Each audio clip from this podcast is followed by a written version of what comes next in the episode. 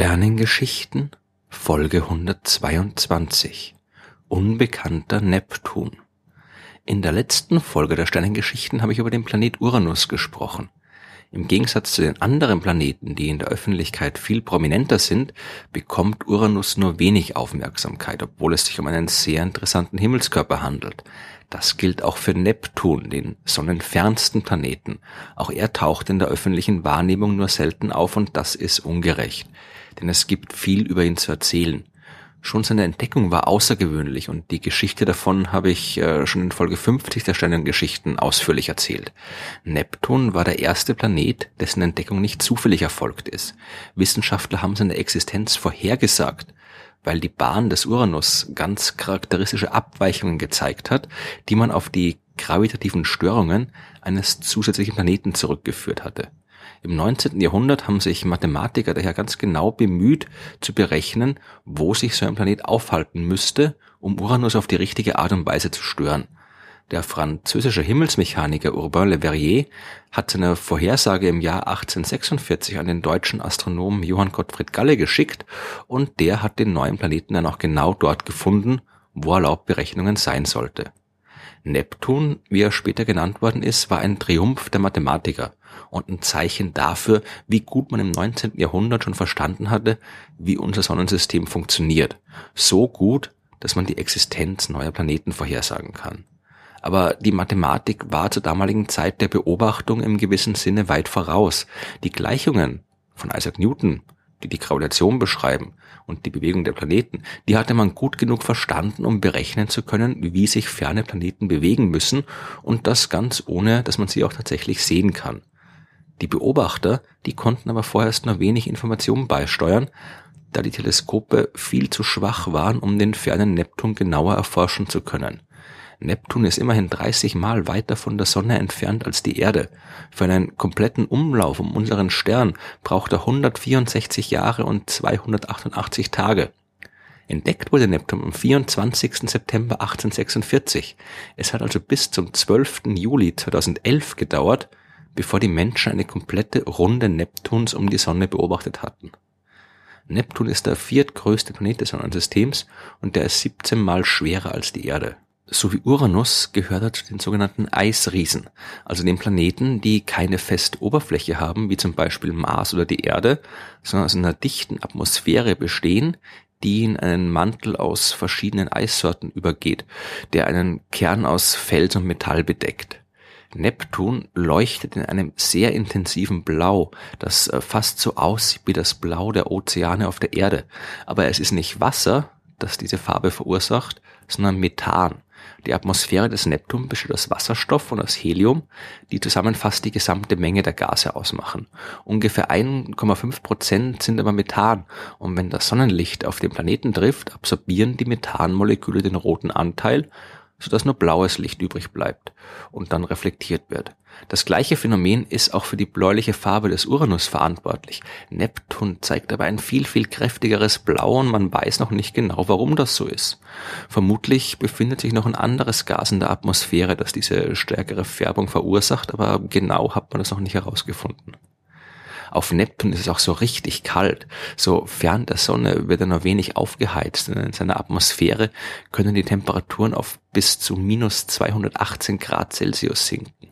Kälter wird es im Sonnensystem kaum irgendwo anders. Und es ist auch nicht mal wirklich klar, wie ein Planet so fern der Sonne überhaupt entstehen konnte.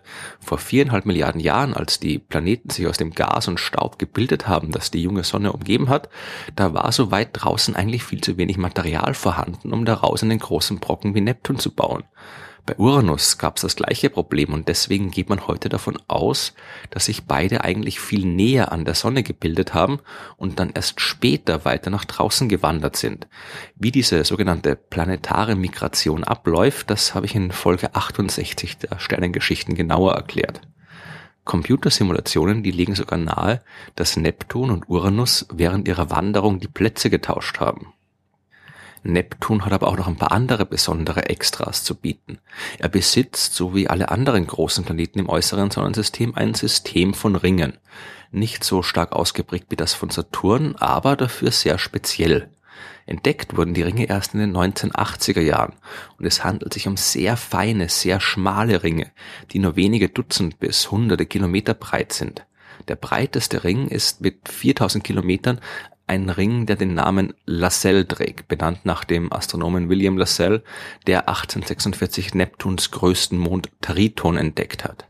Ganz außen, in einem Abstand von 63.000 Kilometer vom Planeten, liegt der Adams-Ring, benannt nach äh, John Couch Adams, einem britischen Mathematiker, der so wie Urbain Le Verrier ebenfalls die Existenz des Planeten vorhergesagt hat. Der Adams-Ring ist nur 50 Kilometer breit und er zeigt sogenannte Ringbögen. Dabei handelt es sich um einzelne Abschnitte des Rings, die viel heller sind als der Rest und wo das Ringmaterial auch viel dichter ist und weniger lichtdurchlässig. Eigentlich sollte es sowas nicht geben, denn solche Klumpen in den Ringen, die müssten sich ziemlich schnell über den ganzen Ring gleichmäßig verteilen. Trotzdem sind die da und das schon so lange, dass man den einzelnen Ringbögen sogar Namen gegeben hat. Die drei prominentesten Klumpen, die heißen nach den Prinzipien der französischen Revolution Liberté, Egalité und Fraternité. Freiheit, Gleichheit und Brüderlichkeit, die rotieren weiterhin um Neptun und vermutlich gehen sie auf den gravitativen Einfluss des Mondes Galatea zurück, der sich nur 1000 Kilometer vom Adamsring entfernt befindet. Die Ringbögen, die sind auch erstaunlich aktiv. Beobachtungen, die seit Ende der 1990er Jahre mit dem Hubble-Teleskop gemacht worden sind, die haben gezeigt, dass Material von Fraternität zu Egalität gewechselt ist, dass die einzelnen Bögen ihre Lage verändert haben, ihre Länge verändert haben, andere Bögen haben sich aufgespalten und ihre Helligkeit äh, verändert. Und wie diese Dynamik zustande kommt, das ist derzeit immer noch nicht verstanden. Ein anderer Aspekt der Dynamik von Neptun, der ist mittlerweile gut erforscht. Der Planet übt einen starken Einfluss auf den Kuiper-Asteroidengürtel aus. Der beginnt im Sonnensystem direkt hinter der Bahn des Neptun und die vielen Objekte dort bilden Gruppen, die in Bahnresonanzen zu Neptun stehen. Das prominenteste Beispiel ist sicherlich der ehemalige Planet Pluto. Während sich Pluto zweimal rund um die Sonne bewegt, absolviert Neptun genau drei Runden. Die Bewegungen von Neptun und von Pluto sind gekoppelt und das gilt auch für eine ganze Familie von Asteroiden, die sich in der Nähe von Pluto befinden und sich alle annähernd gleich schnell um die Sonne bewegen wie er. Die bilden die sogenannten Plutinos.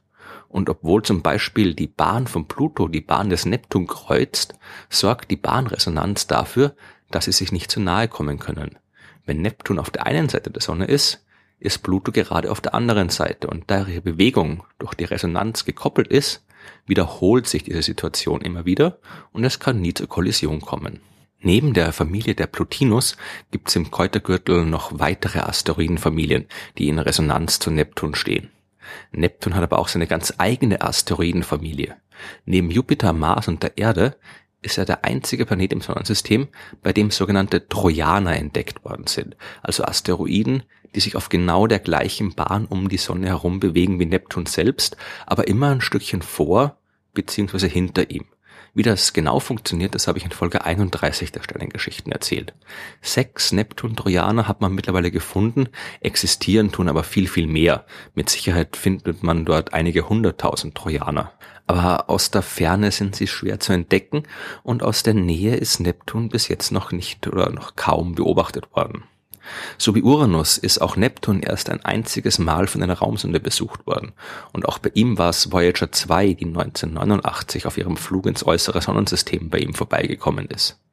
Man hat die Sonde dann noch auf einen kurzen Vorbeiflug zum Mond Triton geschickt, aber das war's auch schon wieder. Dabei wäre es interessant, dort noch einmal hinzufliegen. Sowohl Neptun als auch seine Monde und Ringe haben noch einiges zu bieten.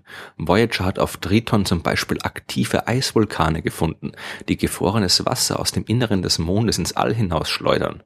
Es würde sich lohnen, eine spezielle Mission zu Neptun zu schicken, die dort nicht einfach nur vorbeifliegt und schon ein paar Fotos macht, sondern äh, wie zum Beispiel die Raumsonde Cassini bei Saturn ein paar Jahre dort bleibt und sich alles aus der Nähe ansehen kann. Man könnte eine Landeeinheit auf die Oberfläche von Triton schicken und sich das Wassereis und die Eisvulkane ansehen. Man könnte das Geheimnis der Ringe und ihrer Ringbögen aufklären. Man könnte sehr, sehr viel machen. Aber Neptun ist weit weg und ein Flug dorthin dauert lange. Und bis jetzt hat sich noch keine Raumfahrtagentur dafür entschieden, eine der vielen von Wissenschaftlern vorgeschlagenen Missionen tatsächlich zu realisieren. Neptun wird seine Geheimnisse also fürs Erste für sich behalten, fern der Sonne seinen Weg durchs All fortsetzen und darauf warten, doch noch einmal von Menschen Besuch zu bekommen.